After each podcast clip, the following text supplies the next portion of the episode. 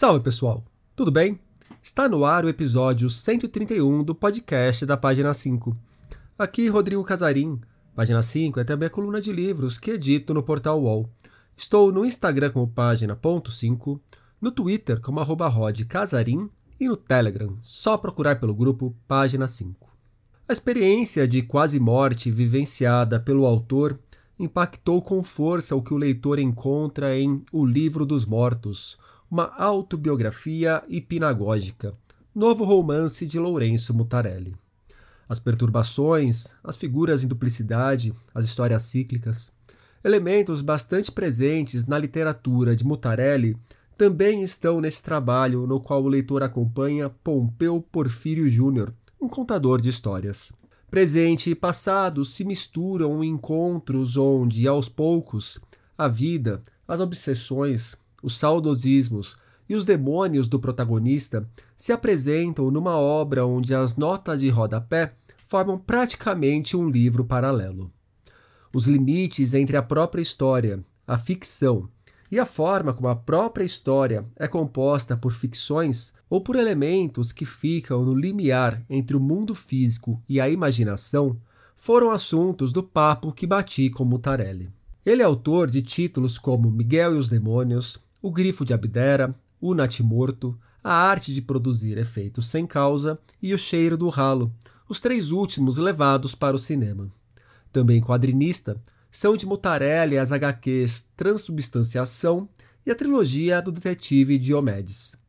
O diálogo com diversas formas de arte, o modo como nascem as suas narrativas e a admiração de Mutarelli por Jorge Luiz Borges também estão no papo que vocês ouvem agora. Lourenço Mutarelli, muito obrigado pela presença aqui no podcast da página 5.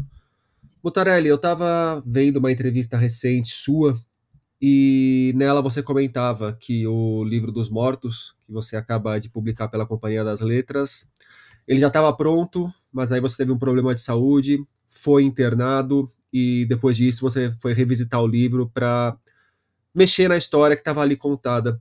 É, antes da gente entrar no livro em si, para quem não acompanhou essa sua fase, você pode contar, da maneira que você achar melhor, o que se passou contigo, o que, que você viveu no hospital? É, eu, eu, na verdade, no dia 20 de, de novembro de 2020, tive um infarte e duas paradas cardíacas, né? Então, por um, um pequeno tempo, eu fiquei morto nessa transição, eu tive que ser ressuscitado duas vezes. E o meu livro estava pronto, descansando para eu voltar e dar uma última lida para mandar para minha editora. Mas aí quando eu passei por essa experiência, eu achei que era algo importante para para estar tá no livro e aí eu acabei mudando muito da estrutura do livro também, né, embaralhando um pouco mais a partir disso. É, eu imagino que deve ter sido um trabalho de pesou um tanto a mão na, naquele livro inicial, porque essa uhum. iminência da morte, inclusive os dados do que se passou no hospital, estão bem presentes ali na obra. Né? É, né? é. Eu, eu, acabei, isso foi uma, uma onda de trás para frente. Eu comecei ali é, como se fosse uma, a continuação do que estava, mas eu achei que não, e aí aquilo começou a né, influenciar o, o começo, influenciar a, a, estrutura inteira dele. E por que que você vinha trabalhando exatamente nesse livro? Você chegou em um momento e falou, vou contar mais uma vez algo próximo de uma autobiografia minha, misturando ficção com elementos autobiográficos. Você está num processo criativo e as coisas vão acontecendo depois que você é. se dá conta do que está rolando eu começo, eu tenho um processo criativo que começa com recorte, depois eu faço isso, é, o recorte é narrativo, é como se eu estivesse contando histórias, nesse caso algumas histórias que de alguma forma eu não poderia expor, para não expor ninguém, então eu criava essas histórias, depois eu transformava isso em imagem, numa escrita compulsiva, e aí, a partir daí, eu ia criando metáforas e alegorias para isso. A minha ideia era essa era que fosse uma uma autobiografia surreal, na verdade, uma coisa hum, estava muito influenciado por alguns uh, pelo trabalho de alguns músicos que, eu, que eu, um dos personagens cita, né, que fazem isso, fazem uma autobiografia pontuada por músicas. Então, a minha vontade foi misturar um pouco de algumas histórias com outras histórias. Né? É, aliás, o livro é um festival de referências, né? Quem gosta de é, ir lendo é e pescando referência, sugestão, procurando novos artistas, é, revisitando antigos, é, é uma festa esse livro. Eu, me, eu, eu realmente, a minha formação é, é por nota de rodapé, então eu acho. E aí, muitos, muita gente agora com essa proximidade das redes ou palestras e tudo, ficam, querem saber o que, você, o que você ouve, o que você lê, que, e aí acho que ali tem um panorama e, e acho que eu deixo ah, pistas de coisas muito importantes ali, acho que tem ah, muitas chaves ali. E é um livro que carrega muitas das chaves que me parecem importantes para entender é, a sua obra. A questão do duplo, a, as perturbações dos personagens, como os personagens lidam com os próprios demônios, ou não lidam muito bem, mas precisa ali conviver com eles e, e paciência, é, os eu possíveis, as obsessões, certa ciclicidade nas histórias. É, são obsessões suas como autor ou são manifestações do que você tem na sua cabeça, simplesmente? É, não, não, não Quanto é você escolha. domina isso? Não, não domino. Não é uma escolha? Eu, eu, não, não é uma escolha. É, o meu, eu falo muito, falo sempre, mas o meu, o meu trabalho é o meu tratamento. Eu, eu, me torno uma pessoa melhor a cada livro. E aí eu, eu preciso desse processo, é quase. É, mas eu não tenho muito controle. O meu sonho é ser um instrumento do meu trabalho, sabe? Dessa. E esse eu permiti bastante, eu acho, tentar. É, é, é também cada livro para mim é uma experiência. Eu queria também experimentar uma coisa um pouco mais difícil narrativamente assim. Uhum. E lendo o livro dos mortos, uma das um dos primeiros autores que me veio na cabeça foi o Jorge Luiz Borges. E aí, Sim, mais para frente na narrativa, eu vou encontrar com ele algumas vezes, inclusive é. num trecho aqui que eu destaco, que é Leia tudo, tudo que ele escreveu. O real e o real se misturam como no cérebro de um homem em vias de adormecer, o que desperta de repente tendo se enganado de lado. É, aí o outro responde: Prometo ler. Leia Borges, leia Borges, lerei. Pode falar um pouco sobre a importância do Borges para você? Como que você dialoga com ele? Como que você admira ele? Eu admiro ele. É, eu li muito Borges quando eu tinha vinte e poucos anos.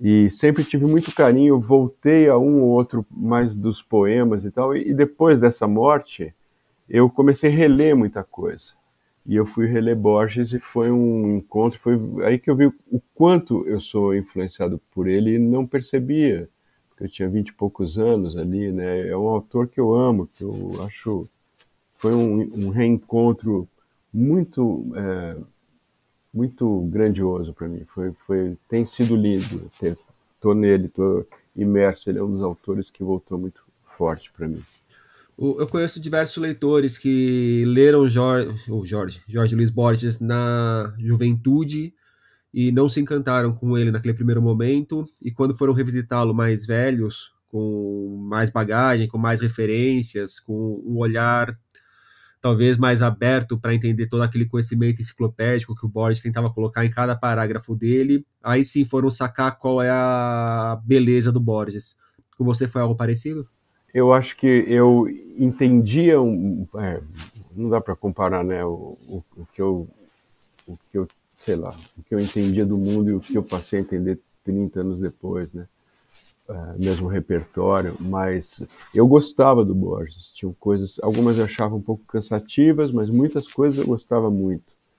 Mas agora foi é exatamente isso agora eu estava pronto para e, e tem sido maravilhoso, até economiza, assim, porque é, é, incrível, é algo que tem me tocado. E eu, agora eu encontrei uma série de aquele Sete Noites, tem tudo em vídeo no YouTube, tem muita entrevista com ele. Então foi uma coisa de muito afeto mesmo, sabe? Muito mesmo. O Sete Noites eu acho que é um dos livros mais citados ali nas notas, né? Uhum. É porque eu ficava vendo as palestras e, e, e, tem uma coisa, né? Ele tem, apesar de todo esse conhecimento, essa coisa enciclopédica, ele é muito generoso. Ele não deixa ninguém no escuro, né? Ele dá muita, muito material. Ele, ele sempre, eu acho muito bonito, ele sempre cita quem ele está citando.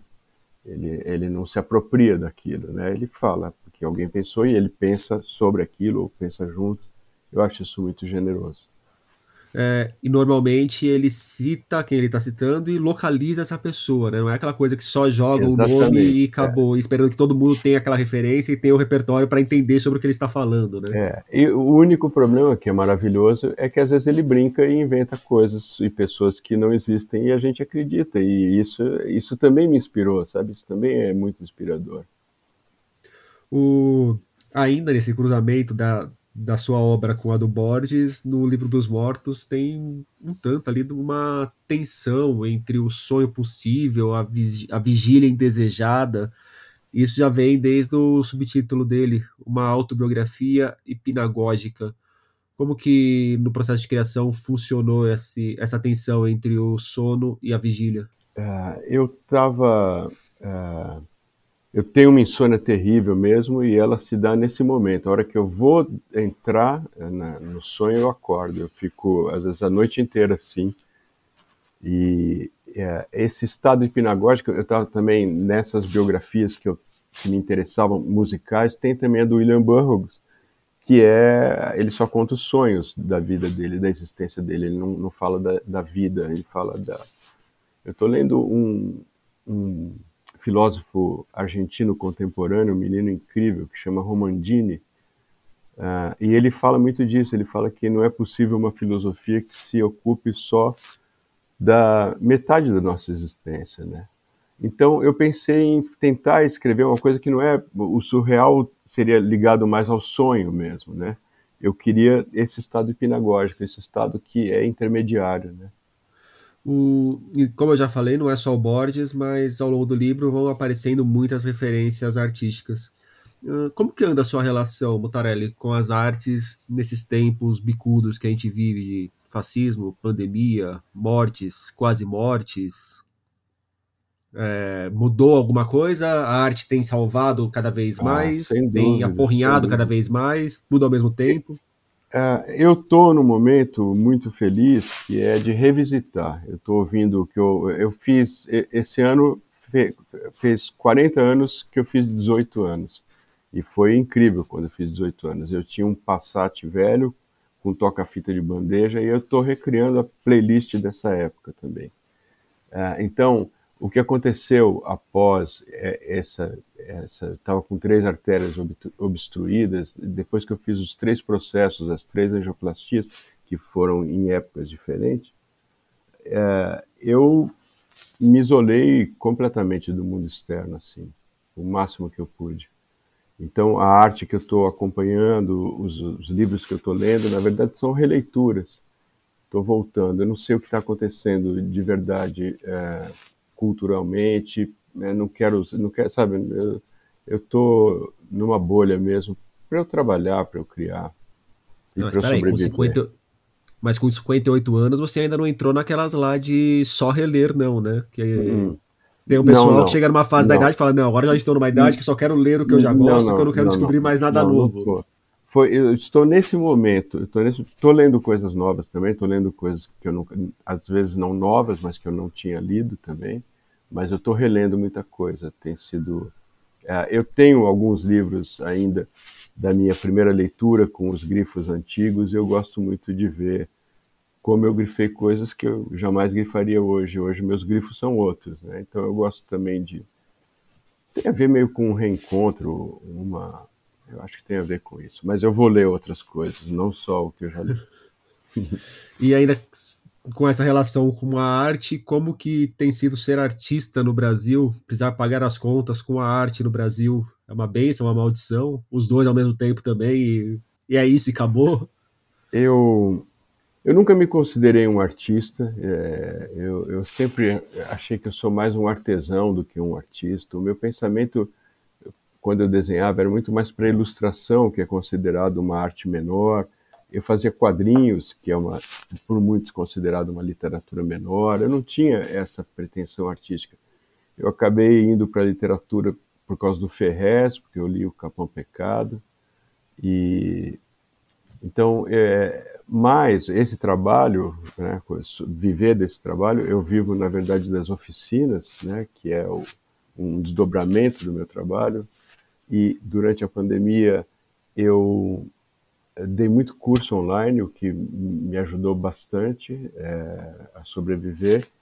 E no, esse ano todo, de janeiro até fim de julho, eu entrei num, pro, num projeto gigantesco de um filme, porque às vezes eu sou ator, né, essas coisas, e, e foi o que me salvou, e foi uma, uma experiência. Eu não posso falar muito. Pode sim, é um não filme... tem problema. é um filme bem doido que fizeram aí, um filme de terror baseado num quadrinho brasileiro e eu faço o, o protagonista. É, é, mais ou menos, eu falei, eu defini como um Indiana Jones geriátrico, é, num pântano. o, dentre as pessoas que te mandaram perguntas, uma delas foi o Ferrez. Ah, e ele perguntou se dar aula é uma escolha de vida ou em algum momento você pensa em viver só da literatura mesmo. É, eu adoro as aulas. No começo não era fácil, era muito difícil. as aulas dependem muito da turma que se forma, né? É mais ou menos a relação teatro e plateia, é, depende muito disso.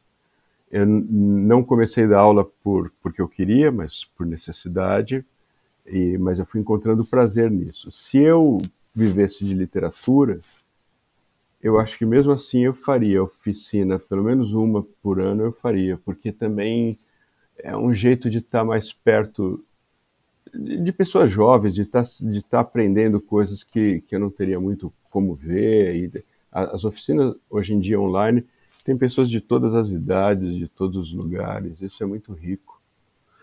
Para quem ministra a oficina, é o momento de ter muitas ideias também, de confrontar algumas sim, certezas, não? Sim, eu, porque eu tenho esses meus cadernos que são meus laboratórios e sempre que são o, o que chamavam de férias, eu chamava de desemprego, essa época que não tinha oficinas, porque durante 10 anos eu dei oficina no SESC e tem um período que é suspenso, né?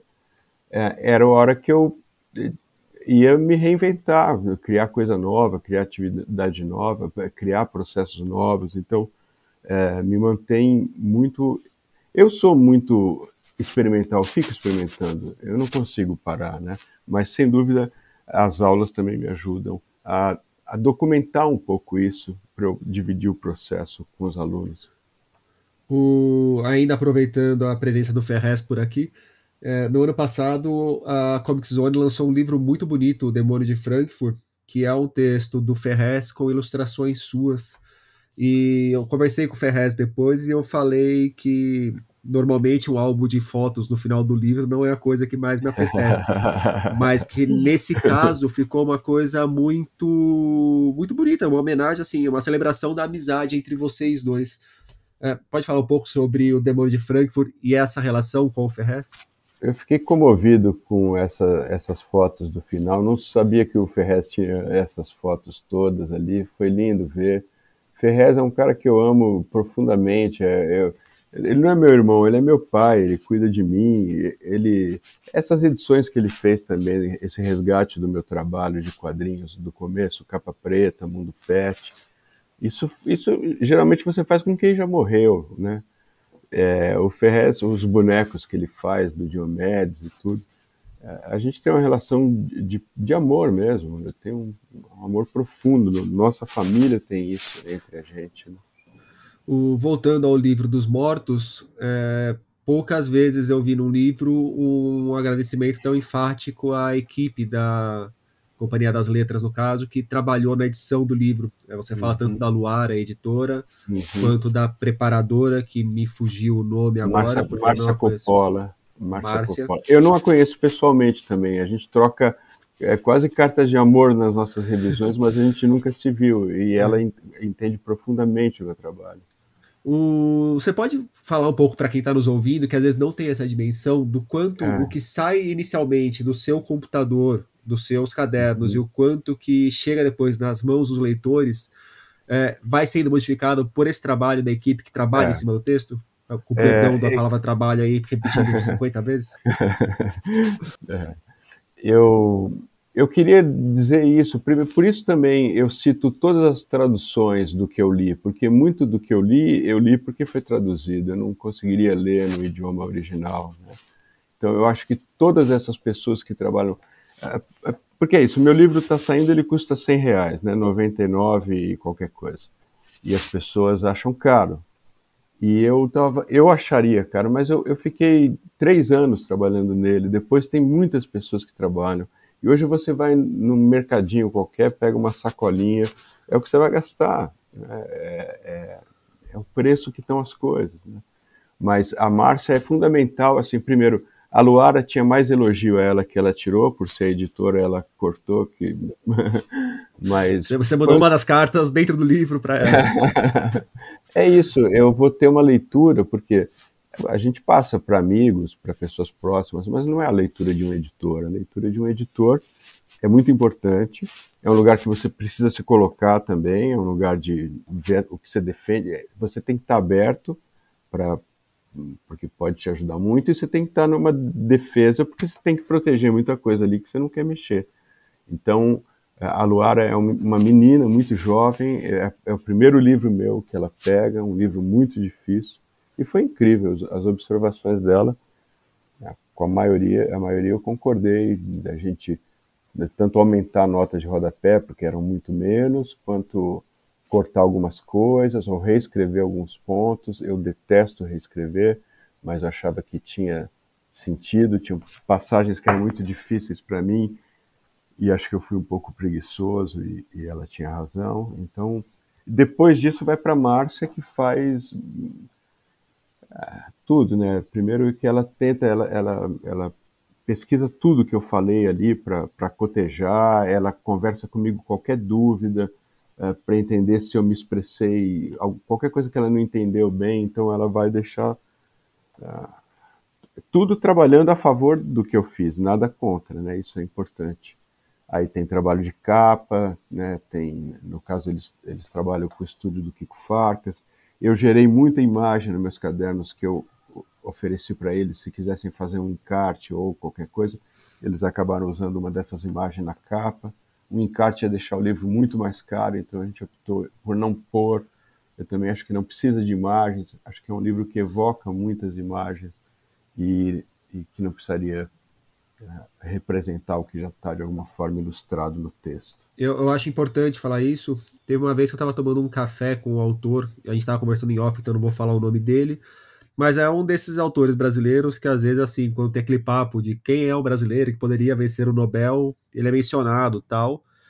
E ele estava comentando do quanto ele estava satisfeito com uma nova equipe de que ele estava trabalhando dentro da editora que o publica, porque depois de uns dois ou três livros em que ele era tratado como um autor intocável e que, ó, ele já sabe tudo que faz, ele já é o dono da obra, e ninguém muito bem mexia no texto dele, ele falou, pô, chegou uma equipe de jovens agora que qualquer texto comando eles metem a mão mesmo e conversam comigo e trocam ideia. Eu estava sentindo falta disso. É bom, é bom. Meu último livro não teve nada, nada. Ele foi do jeito que eu mandei, não teve, era um outro editor.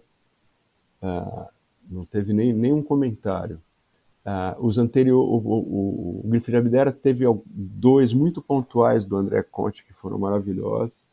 E a arte de produzir efeitos sem causa, que era o Tiago Nogueira, ele fez um trabalho quase de montagem de filme mesmo, da gente alterar capítulo. Eu acho que isso deu muito ritmo ao livro. Então, nunca é uma interferência ou uma censura, porque o pessoal acha que também o editor vai, sei lá, te censurar. Não, ele vai tentar te ajudar, né? E, e é uma troca de ideias, né? Não é uma coisa, é tem que fazer isso, Lourenço. Claro, não, aí você vai pensar muita coisa, você vai entender muito do, do trabalho. O meu trabalho não é muito racional, eu, eu, eu trabalho, quando eu estou escrevendo, eu estou quase descrevendo o, o que eu vejo ali. No dia seguinte eu leio como um leitor, como um autor e tento ajeitar as coisas e sigo, né? Mas ter um olhar assim é muito, muito bom para o livro, para os leitores. Você mencionou que faz agora 40 anos que você completou 18 anos e que a sua fase de 18 anos foi muito boa. E eu lendo o livro dos mortos, eu percebi em alguns momentos uma certa linha saudosista ali nos diálogos entre os personagens. Uhum. Quais são as suas grandes saudades, Lourenço? Poxa. cabelo, para começar, meu cabelo. Sente falta? cabeludo. Eu, sim, não, não sinto falta. Eu, tô, eu, sou careca há muito mais tempo do que eu tive cabelo. Mas, mas eu sinto falta, sim. Seria bom ter uma, uma franja. Pode, pelo menos poder escolher se vai ser careca ou não, né? não, eu sinto falta de muita coisa, mas ao mesmo tempo eu procuro parar de olhar para trás, né? Esse livro foi tão doloroso para mim, eu tenho uma relação muito difícil com o meu passado. Primeiro porque no meio de toda essa essa narrativa hipenagógica, tem algumas que são memórias e, e eu não gosto de escrever o que eu já sei, eu, eu gosto de ir descobrindo o texto. E eu não gosto de voltar em certos lugares, e eu voltei em lugares que eram é, muito dolorosos para mim voltar. Então, é, geralmente eu não, não tenho saudade porque eu não tenho nenhum amigo de antigamente, assim, tirando, não tenho, sabe? Não tenho relações, não tenho, é, são coisas que eu deixo para trás e tento não olhar, pra, acho que para suportar essa saudade até. Bom, entre essas saudades, uma que aparece no livro que eu acredito que você não mencionaria exatamente como uma saudade, mas é aquela lá do Fantástico do Pinto de Plástico, né? É uma... Deve te levar para um outro lugar que talvez tenha alguma relação mais forte. É, muito bom. É, eu, eu, uma coisa que também, é, como a gente está ficando muito politicamente correto, né? Eu tinha realmente um tio que contava aquelas piadas que eu vou ilustrar, usar no livro Pra, também para temperar, porque é um livro pesado, esquisito, eu vou usar piadas, que são coisas que não pode mais contar piada, né? A gente não pode. É, e as piadas hoje morreram, as piadas hoje são por WhatsApp, não são, não tem uma performance, a coisa de contar. É, então eu tô, eu, aí voltando, eu resgatei muita coisa, né? É, e, e o Fantástico é uma dessas o, essas discussões contemporâneas que a gente tem com relação à, à linguagem, a certas piadas, a, a, posição da mulher na sociedade e o olhar dos homens em relação à mulher nessa sociedade, elas de alguma forma mudaram a sua maneira de fazer arte? É, mudaram muito a minha postura nas aulas, com certeza, porque eu, eu preciso eu acho, é o que eu falo, eu tenho uma mãe e uma irmã, eu sempre olhei para esse lado, né? É, sou casado e tudo, então tenho, sempre olhei, sempre achei importante esse diálogo. Na minha arte, é, muito pouco, porque eu tenho personagens muito é, desprezíveis, então eles podem manifestar essas coisas e aí a gente pode refletir a partir disso. O que eu acho que é, eu, eu, já fiz muita coisa, acho que as pessoas mais ou menos sabem a minha índole ou a, a minha posição em algumas questões. Então, se eu tenho personagens, sei lá, que sejam contra qualquer coisa, que eu não sou contra, não é por isso que eu vou abafar esse personagem. E aí você conta com uma compreensão mínima que a gente esperaria do leitor Exatamente. de ficção, que muitas vezes também hoje não existe, né? Que a não pessoa existe. lê ali um personagem e acha que é o seu discurso sobre aquilo. Não existe, exatamente. Eu mostro um recorte do Aristóteles, como é perigoso você usar um fragmento de um discurso assim como eu cito um stand-up de um canadense, Norman MacDonald, que quem assistir vai ter uma, uma leitura completamente diferente do fim do livro. Tá uma dica lá, ele, ele sugere, mas ninguém precisa ver. Mas esse, esse é, é, stand-up chama O Cachorro de Hitler, né? E aí é, é, bem uma provocação, ele toca no, no, no final da, do stand-up, ele fala isso, o Hitler tinha um cachorro que devia amar muito ele, e quando ele chegava em casa ele falava, eu te amo. Agora ele fala, imagina isolar isso, eu falando essa frase, é, é outra história. Né? Agora, quem viu tudo e chegou lá, entende que o que ele está falando justamente é o contrário disso. Pergunta da Jerusa Linhares Lamorte. É, por que um diagnóstico médico como anexo ao livro? No final do livro a gente tem lá toda uma papelada médica, que eu não sei nem o quanto também é real e o quanto é que você inventou aquilo. 100% real. É claro, né? Só faltava chegar aqui e falar, nada. não, essa parte é não, real, essa parte não, não é, não esperaria nada. tem um mentiroso nada. no meio, são três narrando ali, um deles é um mentiroso, aí, aí fica com vocês, mas é totalmente real. É, eu jamais porque... seria ingênuo de fazer uma pergunta dessa assim. Não, porque, primeiro, é, é, eu não sei onde é o meu fígado, o meu baço, nem fígado eu não devo ter muito, é, mas eu não sei onde são meus órgãos, eu suponho onde eles sejam. Né? Então, tá tudo ali na pega... barriga, né?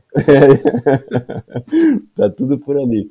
Quando você pega um laudo que fala tanto de você, do seu corpo, do que foi feito com o seu corpo, e você não tem a menor ideia, e fora que tem uma linguagem ali que eu achei muito fascinante, tem um, uns quase trocadilhos com coisas que eu usei, eu falei, ah, não, eu vou usar isso aqui. E, inclusive, eu liguei do hospital para a Luara, uh, e, e, minha editora, né, e falei, eu pedi, por favor, que eu, eu se eu morresse, eu não ia voltar para o livro, mas eu queria que incluísse uh, uh, os laudos. Quando eu fiz a terceira angioplastia, que eu já tinha terminado o livro, eu falei para ela que se eu morresse, eu queria que botasse o atestado de óbito, como aí ia ser o grande final, o grande desfecho, mas eu tô aí. Também da Jerusa. As notas de rodapé estão no livro como um recurso para chegar mais perto do leitor e alguma intimidade com o leitor, ou são devaneios seus? Uh, eu tenho minimamente, né, é isso. Os leitores me perguntam muito essas coisas, então é, é uma resposta, ao mesmo tempo que é uma resposta para mostrar como eu construo muitas alegorias, como eu associo coisas, né, como eu construo uma história, como eu estou tecendo essas coisas. Eu acho que as notas de rodapé funcionam como um livro à parte, é, e, eu, e acho que tem ali uh, é, é isso, caminhos para quem tiver interesse, para quem quiser aprofundar alguma daquelas ideias, com pessoas que pensaram ou experimentaram mais profundamente essas coisas. Tá, então agora uma que deve estar no seu top 3 de perguntas mais ouvidas. Ela vem do Henrique Teixeira. Quanto é. de biografia realmente existe nesse livro? É, é, é, esse livro tem uma, a, a, aquilo, tem uma história da, que eu, que eu cito lá, que é de umas provas, de, as piores respostas em universidades americanas, que uma perguntaram qual é a cor da bandeira da França, ele fala metade vermelha, metade branca, metade azul. Então, esse livro, são, o personagem, não, dessa vez não é um duplo, é um triplo. Então, eu diria que um terço ali é verdade. Quanto importa para o leitor querer saciar ou não essa curiosidade na hora que a gente está lendo uma obra que é de ficção? Eu tenho uma relação com a leitura, por isso eu gosto tanto do David Lynch, não só com a leitura, mas com a fruição. Não me importa o que o autor quis dizer, me importa o que aquilo me diz. É, então, é isso, é, não tem como saber, não, é, não tem como. Eu acho que mesmo quem me conhece fica em dúvida de algumas histórias ali. Do Guilherme Kroll, quando você vai abandonar a literatura e voltar para os quadrinhos? Nunca, nunca. Eu amo escrever, a literatura é a coisa mais. Quadrinho dá muito trabalho, leva muito tempo, a minha mão já dói muito. É, é isso, a literatura é um, é um mergulho para mim muito mais profundo, muito mais desconcertante, muito mais prazeroso. O quadrinho ficou uma coisa chata.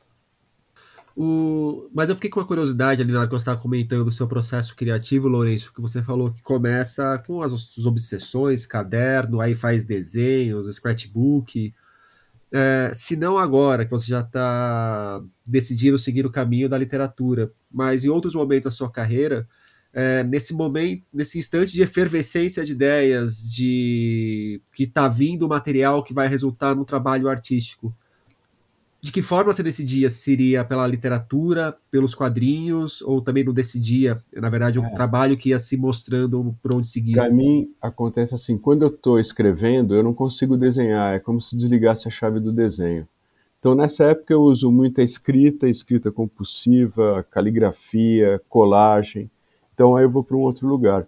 Quando eu não estou escrevendo, estou numa entre-safra de livro, eu consigo desenhar. Aí eu faço muita experimentação gráfica já fiz, tanto é que o Grifo de Abdera, ele parte de um quadrinho que eu fiz nos meus cadernos, que era uma experimentação, e aí aquilo me alimentou a escrever o livro, eu resolvi encartar isso junto. Então, é, é, faz muito tempo que eu não desenho, acho que mais de dois anos, e eu não estou sentindo falta, eu estou fazendo outras experimentações gráficas, que o que eu gosto também é por represar o desenho, essas imagens gráficas, mesmo de texto, elas vão virando ah, desenho, de alguma maneira. E eu estou experimentando, esgotando algo que eu tô, venho experimentando agora.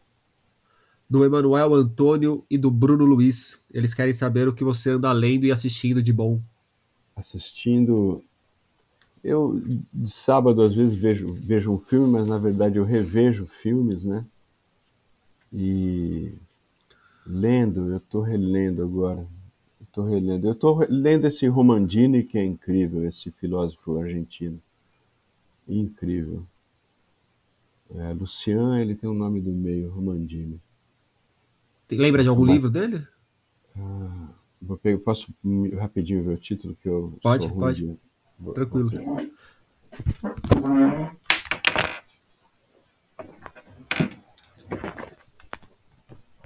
Que aí eu já dou o nome completo dele também. Ele chama Fabian Luduenia Romandini. É, os dois que eu li, esse que eu acho maravilhoso é Princípios de Espectrologia, a Comunidade dos Espectros, esse é o volume 2, são quatro ou cinco volumes, e ele tem também a Ascensão de Atlas. Mas é incrível o trabalho dele, é incrível, incrível. Para mim, eu tô a, a partir dessa, né, dessa experimentação nos meus cadernos, eu tenho feito umas monotipias, uh, umas impressões com dupla exposição num papel muito liso e eu transfiro, faço um transfer para o meu caderno com uma colher assim. E tem surgido muitas fantasmagorias e essa palavra, essa ideia, isso, é, eu acho que vai ser o meu próximo livro, talvez fale um pouco sobre isso. E, e ele fala muito sobre isso, então tem sido um bom estudo. Eu sempre peço aqui para a gente fechar o nosso papo para o entrevistado indicar um livro. Vamos ficar com o Romandini mesmo ou você quer aproveitar a brecha para indicar algum outro? Não, eu vou indicar esse do Romandini mesmo, Princípios de Espectrologia. São vários volumes, o que ele fez é pegar em ah, ele tem uma formação de é, direito grego, ele é um menino genial mesmo, e ele começou a compilar todas as vezes que tiveram os filósofos, em várias épocas, fizeram alusões a, a, a seres que seriam intermediários, assim, é muito fascinante. Lourenço Mutarelli, muito obrigado pelo papo. Eu que agradeço, Rodrigo. O Livro dos Mortos, uma autobiografia hipnagógica de Lourenço Mutarelli, chega aos leitores pela Companhia das Letras. E por hoje é isso aí, pessoal. Indique o podcast para os amigos e inimigos. Um abraço, um beijo, um aperto de mão e até a semana que vem.